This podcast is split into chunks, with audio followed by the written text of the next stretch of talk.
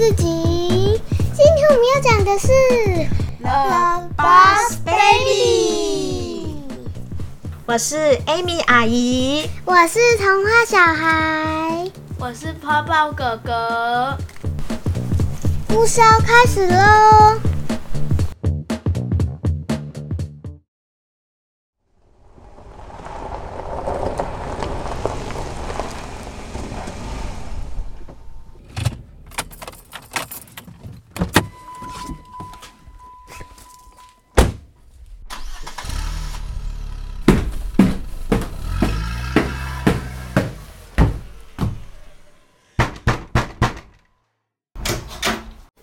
哎，是个小 baby 呀、是个打领带、穿西装的小 baby。有一个外表看似是婴儿，但身穿着西装，并且打着领带的大老板走进了这户人家。他拿着手提包，打开了一页又一页的注意事项。从今天开始，他就是这个家的老板，所有的事情都必须按照他的注意事项去做，不可怠慢。我们赶快按照上面写的去做吧。怎么啦？怎么啦？是空气的温度让你不舒服了吗？哦，我们什么事情做错了呢？我们的工作依照公司包里的注意事项严谨执行。我们也开启了日夜轮班制，有时候他值夜班，有时候是我。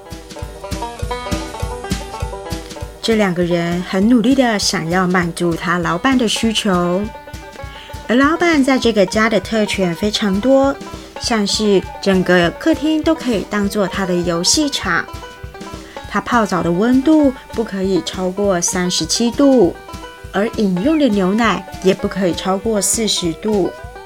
但有一天，这个公司出了点状况，老板叫不动他的员工，尽管他在努力的喊叫，他的员工都没有回应。特殊情况就要有特殊办法应对。大老板努力想着其他新招。他看着沉睡的两个员工，他努力的爬到他们的面前。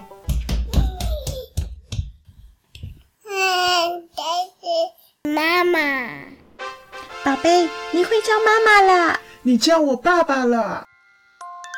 两个开心的人紧紧的把他们的 baby 拥在怀里。Boss Baby 他心里想，这个办法真好，一讲话他们就醒来了。一方面又觉得他们的怀抱真温暖。但很快的，The Boss Baby 马上回到他的办公桌，继续看他的注意事项有没有被完成。他依旧是这个家最大的老板。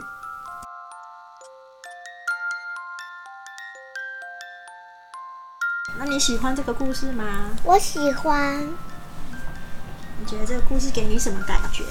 我觉得很有趣，我觉得很温暖。我觉得很有趣，因为小 baby 怎么可能那么快就成老板嘞？而且他小 baby 又不会讲话，也不会走路，也不会力气也没那么大，也不会提供细胞。一开始就是小 baby 不会传达自己的想法，所以变得爸爸妈妈会很用心的去了解小孩的想法。我们现在的故事已经结束了，已经要准备跟大家说再见了。大家如果有喜喜欢欢的的话话，，再来订阅哦。